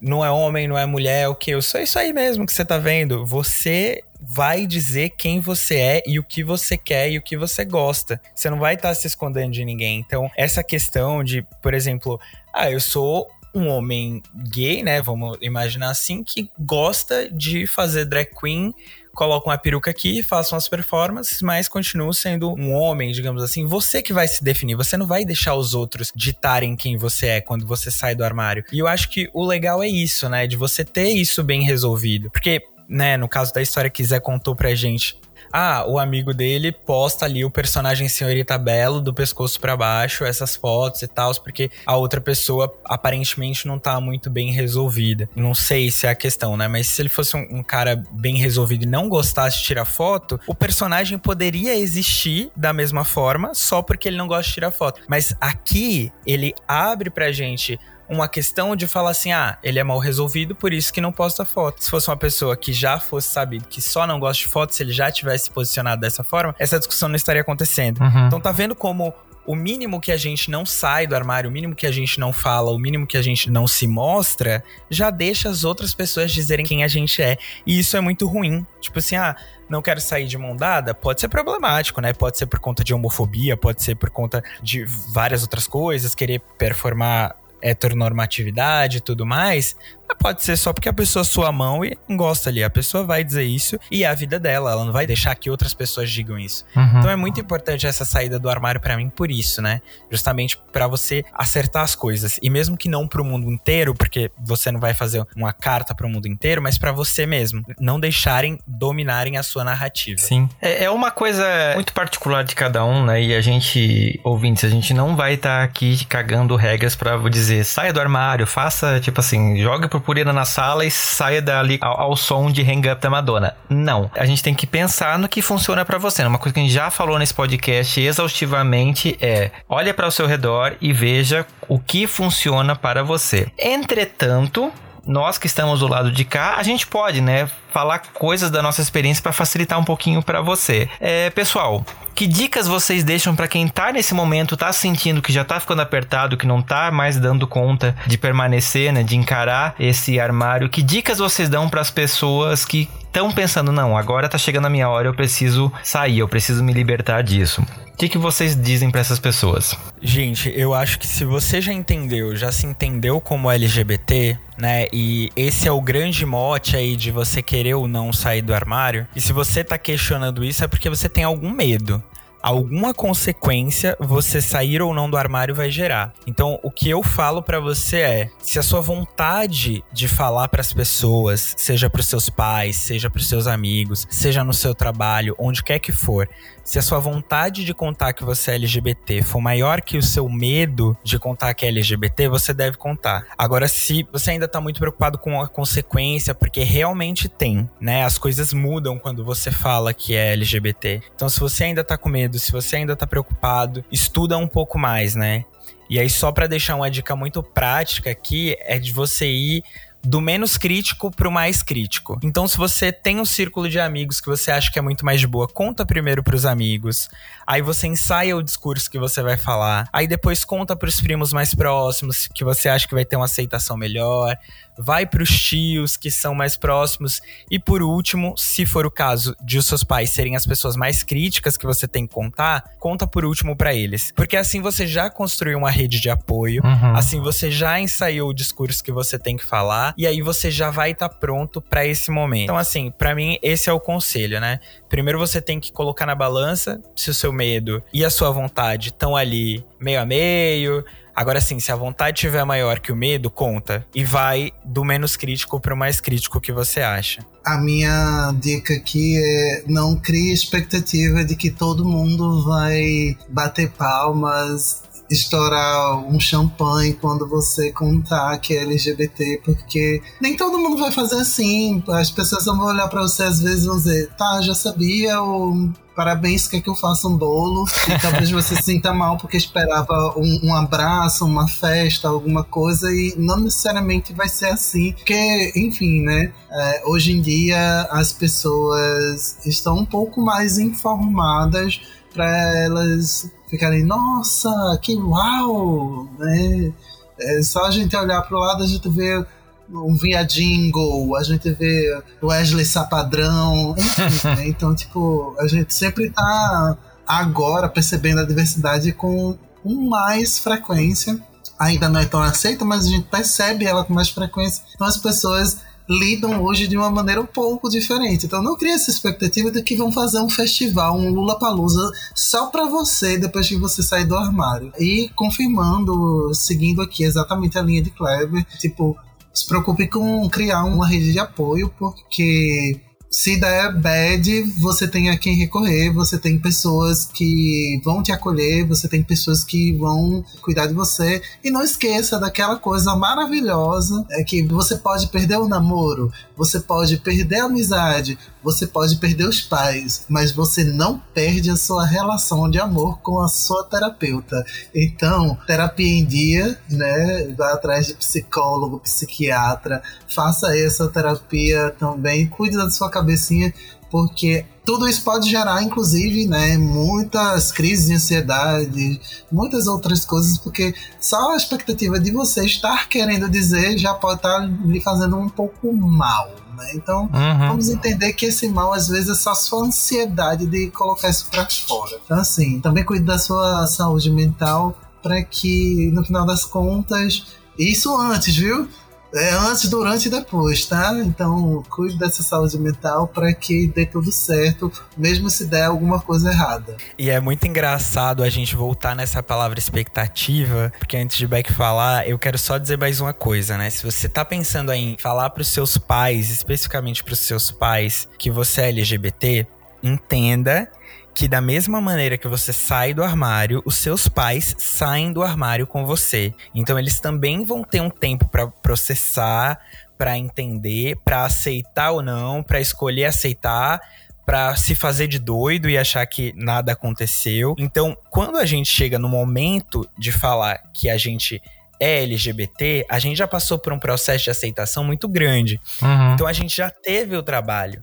No momento que a gente entrega isso seja para os nossos pais, para os nossos avós, para os nossos tutores ali, para as pessoas mais próximas da gente, eles vão começar esse tempo a partir daquele momento. Então, assim, se eles tiverem uma reação ruim, é normal, porque a gente também teve uma reação ruim quando a gente começou a se perceber LGBT, né, em algum momento. Então é muito importante essa fala dizer que não crie expectativas. Por quê? Porque do jeito que você teve o seu processo, as pessoas vão ter o processo delas também. E cada processo é diferente. Então, mais essa dica aí para vocês, que quando você sai do armário, as pessoas que estão à sua volta saem do armário junto com você. Então, você também precisa dar esse tempo para essas pessoas. É, assim, não tem muito mais o que eu dizer, né? Muito mais para reforçar mesmo, sabe? É sempre lembrar que apoio, uma rede de apoio é muito importante. E justamente essa questão da expectativa é vocês entenderam que muitas vezes a rede de apoio de vocês não vai ser a família. Vai ser a família escolhida, que são seus amigos, suas amigas, provavelmente vão ser a sua rede de apoio. Pode ser que os seus pais que você tanto ame e vocês tiveram uma relação próxima, de repente se afastem de você.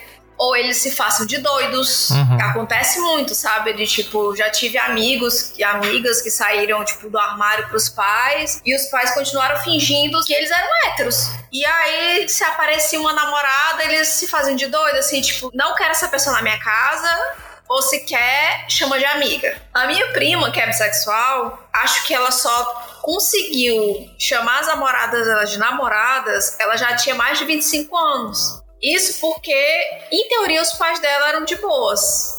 Mas mesmo eles, entre aspas, aceitando, porque o que eles diziam era: ah, não tem jeito, né? Tem que aceitar. Uhum. Isso não é aceitação. Não. Isso é eles, justamente, como falou Kleber, passando pelo processo deles. Hoje em dia, não. Hoje em dia, já apresentou a namorada dela como a minha nora entendeu? E tudo mais, mas demorou anos e anos para eles conseguirem cair a ficha que a filha não era hétero.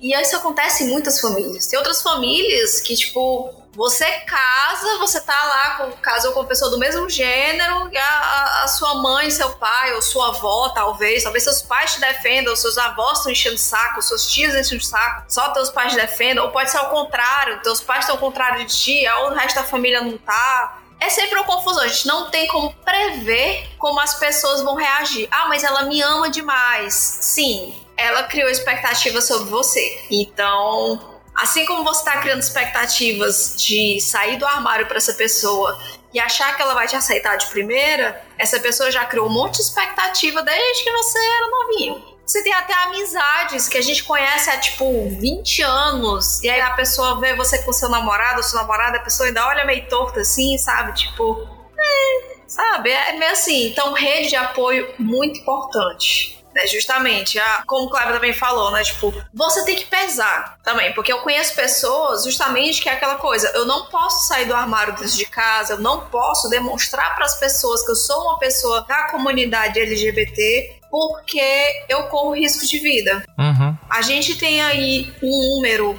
altíssimo de, por exemplo, mulheres ou garotas, adolescentes, crianças ou o que for, que são estupradas por familiares, homens, porque dizem que é o, é o chamado estupro corretivo. Sim. Você vai aprender a ser mulher, a gostar de macho. Então, é sempre pesar se a sua vida tá na balança. Se a sua vida não está na balança, o que está na balança é, sei lá, uma decepção, aí é mais leve, acredite muito mais leve você sair decepcionado com uma pessoa, que pode ser que no futuro ela mude de ideia, porque já aconteceu. Eu sempre lembro da história de um amigo meu que a mãe dele, na época, brigou, xingou, e quis expulsar de casa, e fez o maior. Não deu assim cinco anos, ela se tornou a maior defensora da comunidade, entendeu? Quebrando pau, botando os amigos do meu amigo debaixo da asa, sabe? Tipo, ah, você vai ser expulso de casa, não tem problema, você vem pra minha casa, Sim. que você tem lugar, entendeu? Então, as pessoas surpreendem negativamente ou positivamente. Então, assim, o ponto-chave disso tudo é terapia. Uhum. terapia é muito importante. Eu não tenho como pagar a terapia. Existem locais que dá para você ter terapia gratuita. Se você vai ter tempo, disposição para ir, são outros 500. Mas se você conseguir, vá, não largue e não se esqueça. Até aquele peido fedorento que você deu no escuro, conte para o seu ou a sua terapeuta, sabe? E troque se você vê se a pessoa né? Porque tem uns que se formam, eu acho que é na faculdade do Bolsonaro, porque. Vai tentar fazer terapia de reversão, né? Sim. É, tem uns absurdos assim. Acho que recentemente saiu uma notícia, agora eu não sei se é no Brasil. Minha cabeça é muito confusa com isso. De pais que estavam processando é o psicólogo que era homofóbico e aí tentou converter o filho deles. Aí disse: não, não, não, não, não, não, meu filho é gay, ele disse que é gay, nós aceitamos ele gay, quem é você na fila do pão? Sim. Aí, por causa dessa violência psicológica, processou. Isso, inclusive, é proibido, tá, gente? Se você, por acaso, souber da situação, denuncie pro conselho de psicologia, porque isso não pode. É, isso é muito importante. E eu acho que assim, né, a gente fala muito de terapia e é muito importante, mas buscar o autoconhecimento para além da terapia, né? Então, se você tá escutando esse podcast, com certeza você é uma pessoa que se interessa pelo tema. Então, busca materiais muito parecidos com esse, né? Leituras muito parecidas, porque aí você vai se conhecer, você vai se entender, você vai entender o que, que é a comunidade LGBT, e aí você vai ficar muito mais embasado para quando você for sair do armário e ter discussões. Eu lembro que quando eu saí do armário, os meus pais durante algum tempo, né, durante todo esse tempo pós-conversa de saída do armário, eles levantaram muitos argumentos que eram os amigos, que era pecado, que era a influência, que era criação e todos os argumentos que eles levantaram, eu conseguia argumentar e eu conseguia rebater, porque eu já tinha buscado um conhecimento anterior, eu já tinha procurado me embasar em muito material na internet, muita leitura, muita coisa desse tipo, porque são argumentos que muitas vezes são conflitantes, né? Porque eles falam assim: "Ah, você não nasceu assim, né? Foi a criação e tudo mais". Aí eu falo assim: "Mas por que então que o meu irmão, que é um ano mais velho que eu, é hétero e, e eu sou gay e a gente teve a mesmíssima criação?". Aí eles falam assim: "Ai, não, então é, é espiritual. Aí eu falo assim, ué, mas vocês acham que vocês serem héteros é uma questão espiritual? Tipo assim, é muito importante você ter esses argumentos, porque muitas vezes esses, esse tipo de, de coisa chega pra gente e a gente não sabe nem como responder Uhum. de tão absurdo que a gente acha. Então, se você buscar esse tipo de conhecimento também, vai te ajudar muito nesse processo, tanto pessoalmente quanto pra você falar pras pessoas que vierem com esses papinhos aí. Sim, Muito importante. muito importante. Eu só queria deixar um recado antes da gente ir, que é para você, pessoa travesti ou pessoa transgênero, que tome um pouco mais de cuidado quando pensar nessa saída, porque ela diz respeito a todo dia que você abre o olho e sai da cama. Uhum. Todo dia vai ser uma saída do armário diferente, e todo dia vai ser um risco diferente que você vai correr. Então esse risco você corre dentro da família, esse risco você corre entre seus amigos, porque para as pessoas ainda é muito complicado admitir essa mudança que para elas é extremamente brusca, que é do nada, sabe? Que parece que você está inventando algo ou que, enfim, né? Você realmente tem algum problema na sua mente. Então, tome mais, um pouco mais de cuidado, redobre, triplique esse cuidado e vá esperando o tempo em que você não dependa mais de tantas pessoas né, que são complicadas, né, que podem acabar complicando a sua vivência como você mesmo. E se você quer entender um pouquinho melhor, se sentir um pouquinho mais abraçado, assista também o documentário de Lina Pereira, que é o Bicha Travesti, que é sobre como Lina se entendeu? Enquanto travesti, tudo que ela passou, né, com a família, com os amigos. Então, é um processo que talvez seja diferente né, dependendo da sua identidade de gênero, mas que também dá aquela acolhida pra gente e faz a gente perceber coisas que talvez a gente esteja deixando passar, né? Principalmente em relação a tomar cuidado com certas coisas. Uhum, com certeza. Gente, se vocês veem uma criança que vocês acham que ela não é hétero, não fiquem perturbando a mãe se ela acha que a criança é gay, se a criança vai ser travesti ou o que for. Por favor, não faça isso. A mãe não sabe, tá? Aliás, não faça isso com ninguém, né? Não só com a criança, com o adulto também. Por mais que você já saiba que a pessoa tá ali dentro do espectro da comunidade, nunca tire ninguém do armário. Você não sabe como que tá aquela pessoa naquele momento. Isso é muito importante e é muito engraçado, porque a vida inteira as pessoas ficam falando, né? Falavam para mim, você é gay, você é gay, você é gay. Aí eu saio do armário e eu falo, eu sou gay. Aí as pessoas começam a falar, ué, mas não pode ser gay. É muito...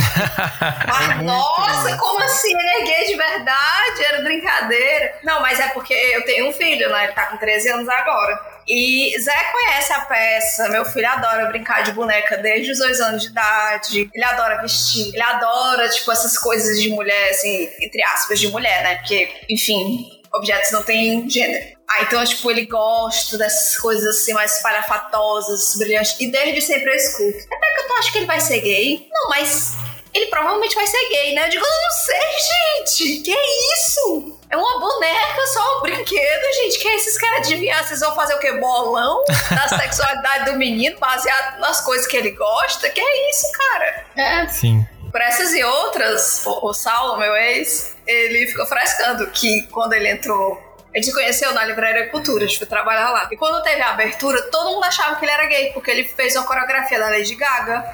Ele sempre gostou de música pop, sabe? E ele nunca teve. Tipo, ele é hétero, mas ele nunca teve problema assim com a sexualidade dele, ou o que foi. E, e simplesmente partiu. Ah, ele sabe Lady Gaga, então ele é gay. Uhum. Aí, tipo, e teve uma amiga nossa, que depois se tornou nossa amiga, né?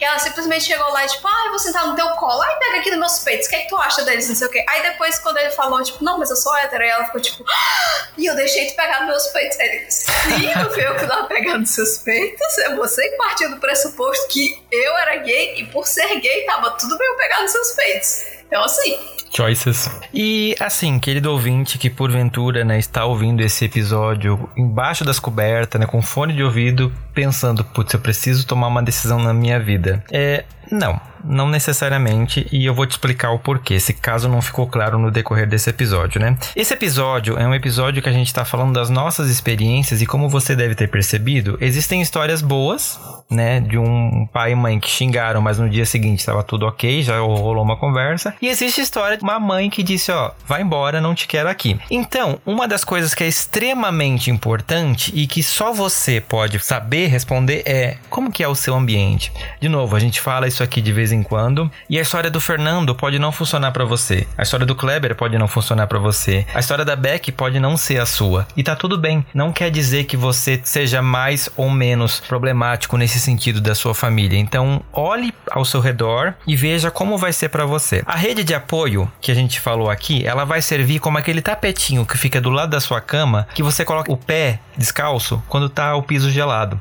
Ele vai te dar uma amortecida, ele vai te ajudar nesse momento, vai te dar um conforto. Então, essa é uma coisa que é essencial. Antes de você fazer qualquer coisa, procure essa rede de apoio.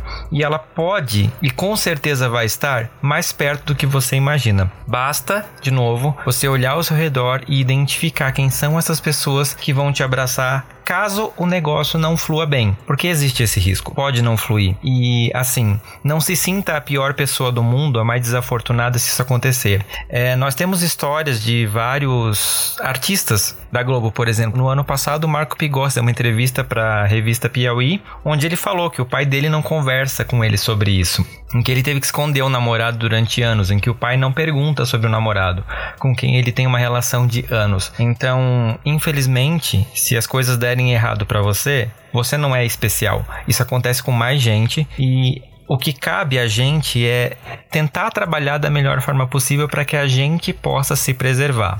A parte mais importante de sair do armário é você. E você tem que estar bem. Obviamente, não vai ser fácil.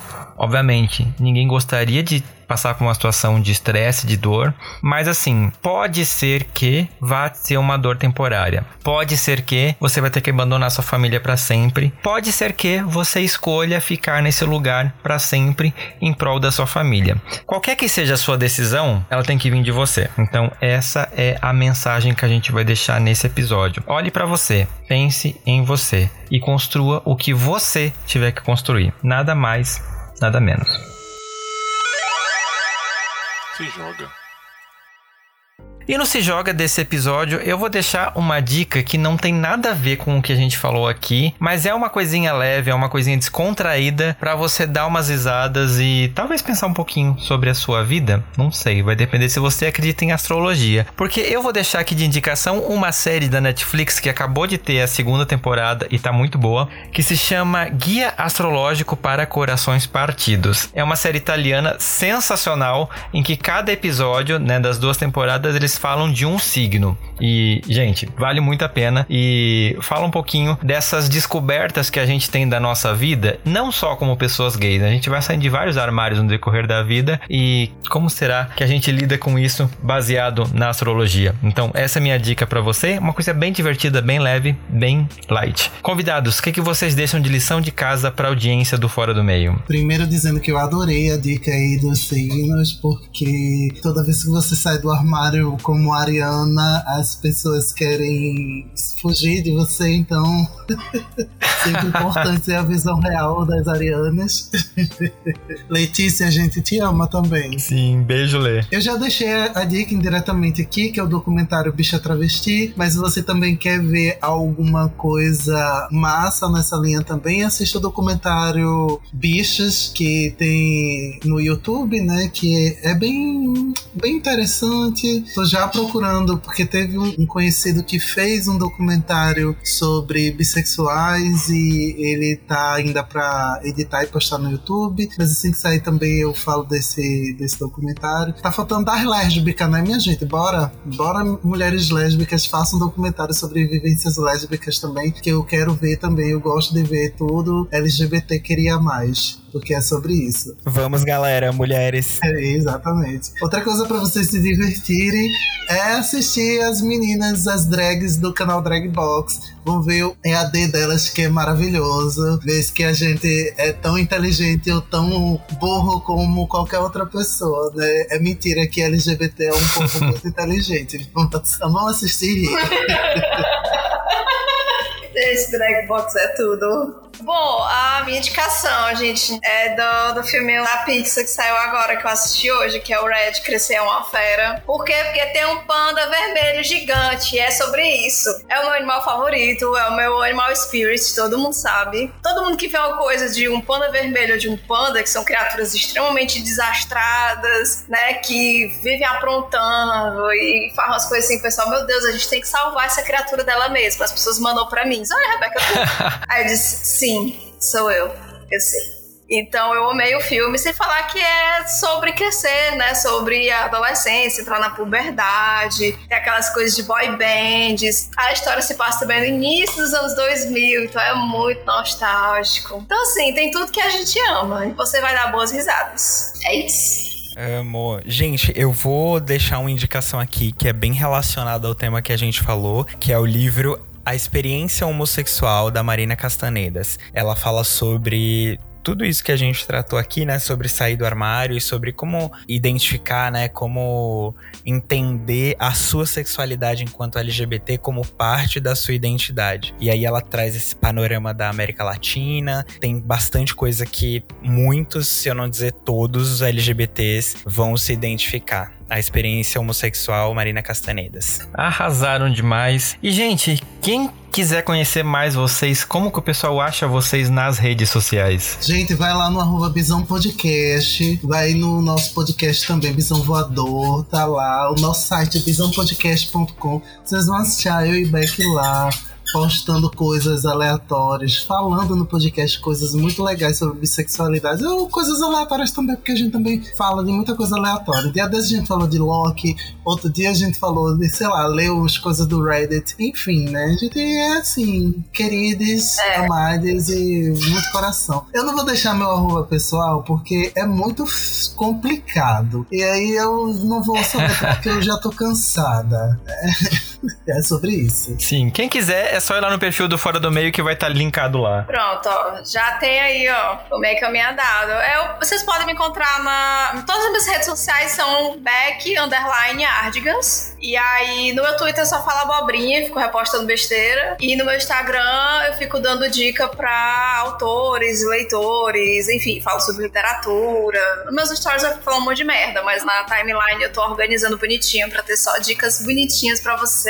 que gosta de livros, né? gosta de histórias no geral, como eu, que sou aquela pessoa meio psicopática, assim, né, dessa história. É minha área de atuação, né? E aí vocês podem escutar os episódios do Bisão, porque além de falar sobre sexualidade, cultura pop, a gente fala sobre todo tipo de vivência LGBT, gente, vocês vão encontrar de tudo lá. E a gente é isso, a gente é um bando de bicha fofoqueira que fica lá fofocando no podcast. Vocês já tiveram a noçãozinha da gente, né? Maravilhosas, contando as coisas super assim ah, não, pois é, só ia ser espancado e tal. Aí fui embora de casa, besteira, no dia a dia comum. Isso. Gente, vocês podem me encontrar no YouTube como Fala Kleber, em todas as redes sociais como Fala Kleber também. Só pesquisar lá que vocês vão me encontrar. Twitter, TikTok, Instagram, mas principalmente no YouTube falando mais sobre esse tema de sexualidade e vivências LGBTs. Sim, só reforçando o Kleber, não é a Carol, mas é com K.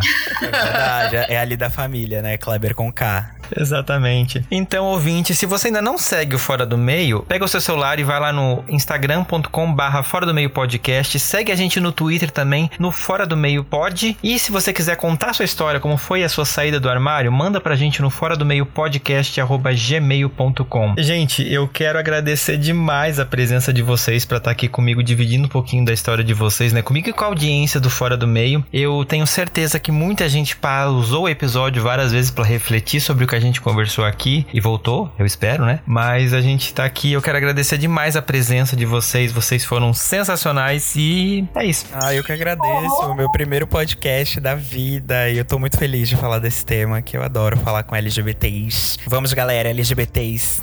que que é isso, um filme? é sobre isso, o povo animado. O povo animado, né? Amo! Ah, obrigada pelo convite, eu fico feliz de participar, porque enfim, sempre fico feliz de participar. É muito bom, né, gente, conversar e, e conversar com galera que a gente se identifica é melhor ainda. Sou a favor da bolha, sim. Não vou ficar discutindo com gente que pensa diferente de mim. ai, ai, arrasaram, arrasaram demais. E eu quero aproveitar e mandar um beijo especial pro Anderson da Silva e pra Denise Mendes, que são apoiadores desse podcast. Gente, muito obrigado pela contribuição mensal de vocês. E você que tá me ouvindo, se quiser fazer parte desse time de colaboradores, eu te convido aí aqui na descrição do episódio, conhecer os planos de assinatura do Fora do Meio e contribuir comigo a partir de um real por mês. Pode parecer pouco, mas um real que você me der todo mês faz uma diferença gigante no orçamento desse podcast. E eu quero aproveitar também e te convidar a, se você gosta desse podcast, eu imagino que você goste, né? Senão você não estaria aqui, a divulgar a gente nas suas redes sociais, a dar cinco estrelas no Spotify, no Apple Podcasts e se inscrever no nosso canal do YouTube, né? Dar like, comentar o episódio que tá lá em formato de vídeo, porque cada vez que você faz isso, que você interage com a plataforma, você tá dizendo para ela que esse podcast é um produto relevante e que a gente merece ser mostrado para novas pessoas. E com isso você ajuda o Fora do Meio a crescer cada dia mais. Além disso, aproveitar e te convidar também para fazer parte do nosso grupo do Telegram, para poder conversar com outros ouvintes do podcast e discutir os temas que a gente aborda por aqui. Eu garanto que você vai conhecer gente muito legal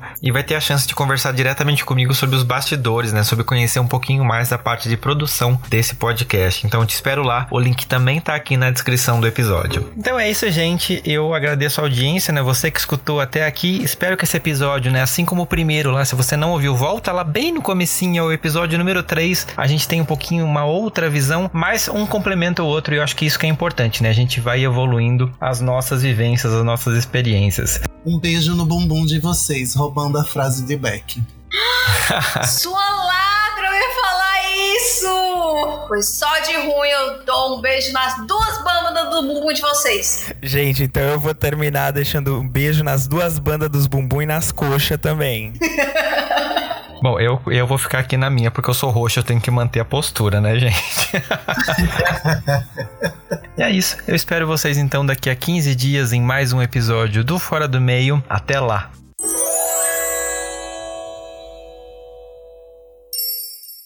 Este podcast faz parte da Podcast. Conheça os demais programas da rede acessando podcast.com.br.